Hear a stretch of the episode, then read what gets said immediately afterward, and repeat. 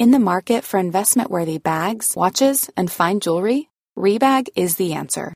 Rebag is a luxury resale platform where each piece is carefully inspected by experts to ensure quality and authenticity. Use Rebag to buy and sell finds from the world's top brands, including Louis Vuitton, Chanel, and Cartier. Head to Rebag.com to get 5% off your first purchase with code REBAGNEW. Shop today at Rebag.com. That's R E B A G.com. And use promo code REBAGNEW for 5% off your first purchase.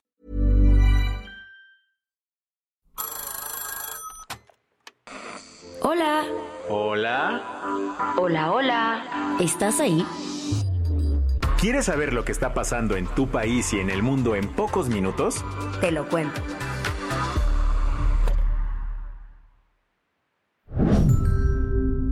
Hoy es lunes 12 de febrero de 2024 y estas son las principales noticias del día. Te lo cuento. En un giro controversial, Donald Trump amenazó con desafiar los principios de todos para uno y uno para todos de la OTAN. En un mitin de campaña el sábado en Conway, Carolina del Sur, el expresidente hizo eco de su larga queja sobre las cuotas que cada país miembro desembolsa para los gastos de defensa de la organización.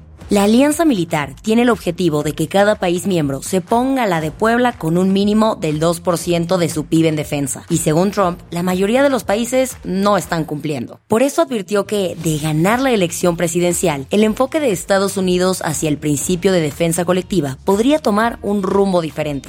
Recordando una conversación que tuvo, sin especificar con quién, el expresidente dijo... Uno de los presidentes de un país grande se levantó y dijo, bueno señor, si no pagamos y somos atacados por Rusia, ¿todavía nos van a proteger? Le dije, ¿no pagaste? ¿Eres delincuente? Él dijo, sí, digamos que eso pasó. No, no te protegería. De hecho, los alentaría a hacer lo que quieran. Tienes que pagar, tienes que pagar tus deudas. Las palabras de Trump no tardaron en generar reacciones. Andrew Bates, portavoz de la Casa Blanca, condenó las declaraciones a través de un post en X afirmó que, y acá citamos, alentar invasiones de nuestros más cercanos aliados por parte de regímenes asesinos es espantoso y desquiciado. También destacó el riesgo que esto representaría para la seguridad nacional estadounidense, su economía y la estabilidad global. Jens Stoltenberg, secretario general de la OTAN, aseguró el domingo que cualquier agresión contra la alianza provocaría una respuesta unida y contundente, enfatizando cómo tales insinuaciones comprometen la seguridad de todos. Sin embargo, otras personas salieron en defensa de Trump e intentaron matizar sus declaraciones. Marco Rubio, senador republicano de Florida, explicó a CNN el domingo que él está contando una historia y francamente, Donald Trump no es miembro del Consejo de Relaciones Exteriores. No habla como un político tradicional. Ya habíamos pasado por esto. Uno pensaría que la gente ya se habría dado cuenta de eso. Básicamente, lo que está diciendo es que, si ven los comentarios, dijo que la OTAN estaba en quiebra o arruinada hasta que él asumió el poder porque la gente no pagaba lo debido. Luego contó la historia de cómo utilizó la influencia para lograr que la gente diera un paso al frente y se volviera más activa en la OTAN. Trump se ha mostrado escéptico durante toda su campaña presidencial con la ayuda económica que Estados Unidos ha dado a la OTAN para apoyar en conjunto a Ucrania frente a la invasión rusa. ¿Qué más hay? La violencia política en México cobró nuevas víctimas este fin de semana, subrayando la crisis de seguridad que enfrenta el país. La violencia se hizo presente en el Estado de México el sábado. Jair Martín Romero Segura, aspirante de Morena a diputado federal por el Distrito 16 de Ecatepec y Tlanepantla, fue asesinado con un arma punzocortante en Santa Clara, Coatitla. En el ataque también murió su hermano Juan Romero Segura, marcando un violento cierre de las precampañas en este estado, que finalizaron el mismo día. Pero la violencia no se limitó a un solo estado. Ese mismo sábado, en Zacatecas, Jorge Antonio Monreal, sobrino del senador de Morena, Ricardo Monreal Ávila, fue asesinado en un ataque armado en Plateros, dentro del municipio de Fresnillo. Estos incidentes se suman al asesinato de Juan Pérez Guardado, director de Desarrollo Social de Fresnillo y cuñado de Ricardo Monreal, quien fue emboscado cerca del Hospital Real de Minas el miércoles pasado. Frente a la pérdida de dos familiares, Ricardo Monreal expresó la dolorosa realidad que enfrenta no solo Zacatecas, sino el país. A través de X, el exaspirante presidencial describió la situación de inseguridad en México como una época dura y dolorosa.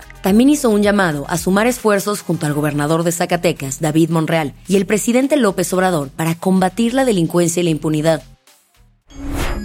Las que tienes que saber. En medio de la violencia que azota a Zacatecas y de la cual los Monreal han sido una de las víctimas, una noticia llegó desde Ciudad de México. Catalina Monreal, hija del senador y exaspirante presidencial Ricardo Monreal, fue elegida como candidata de Morena para la alcaldía Cuauhtémoc. El presidente del partido de la CDMX, Sebastián Ramírez, informó este sábado que Katy ganó la encuesta interna, por lo que será la abanderada de la coalición formada por Morena, el Partido del Trabajo y el Partido Verde Ecologista. Katy se enfrentará el 2 de junio con la activista Alessandra Rojo de la Vega, candidata de la coalición del PAN, PRI y PRD para esta alcaldía. Este domingo presenciamos un Super Bowl de revancha. Los San Francisco 49ers se volvieron a enfrentar con los Kansas City Chiefs, luego de que estos últimos se llevaron el trofeo en 2020. Sin embargo, en esta edición 58, Kansas volvió a ser de las suyas, imponiéndose 25 a 22 a los 49ers en tiempo extra. El partido estuvo súper reñido, hasta los últimos segundos, cuando Patrick Mahomes conectó un pase a McCall Hartman, asegurando la victoria. Además del match, también fuimos testigos del show de medio tiempo de Usher. La cantante Alicia Keys arrancó las apariciones de invitados especiales con su canción If I Ain't Got You, seguida de My Boo junto a Usher. El cantante luego se unió a Will I Am para interpretar el rolón Oh My God.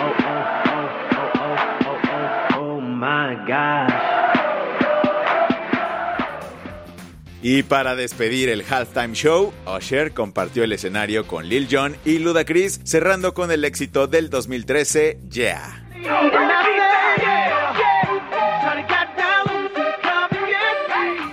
Aunque eso sí, Justin Bieber y la canción Somebody to Love nos hicieron falta.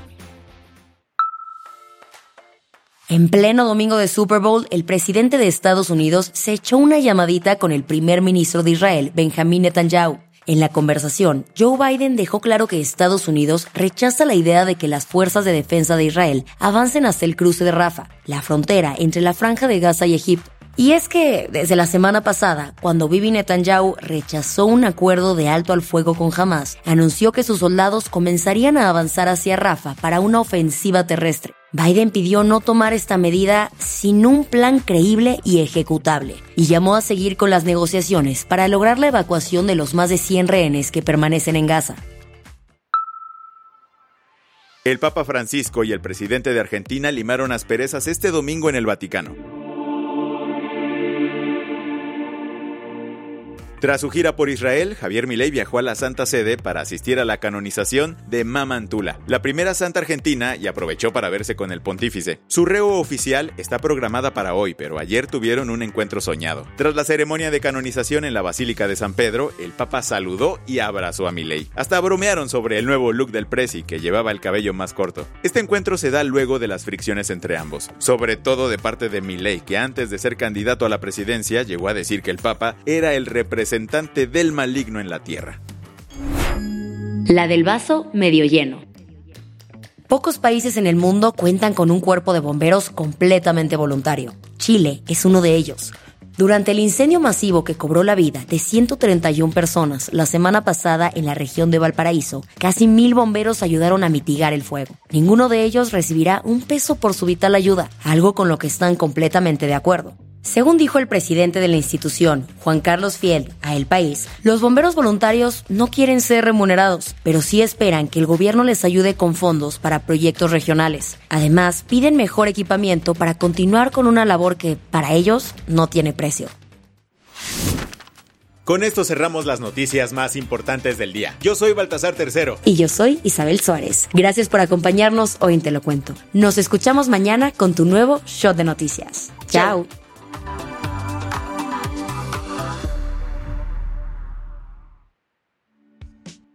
Este noticiero es una producción de Te lo cuento. El guion de este episodio estuvo a cargo de Aisha Al-Janabi. Paula Gándara es la editora del guion y la dirección editorial es de Sebastián Erminger. Gelue Santillán es la directora creativa y el diseño de sonido está a cargo de Alfredo Cruz. Si quieres estar al día, nos encuentras como arroba te lo cuento en Instagram, TikTok, Snapchat y Twitter. Small details are big surfaces. Tight corners are odd shapes. Flat, rounded, textured, or tall. Whatever your next project, there's a spray paint pattern that's just right. Because Rust new Custom Spray 5 in 1 gives you control with five different spray patterns. So you can tackle nooks, crannies, edges, and curves without worrying about drips, runs, uneven coverage, or anything else. Custom Spray 5 in 1. Only from Rust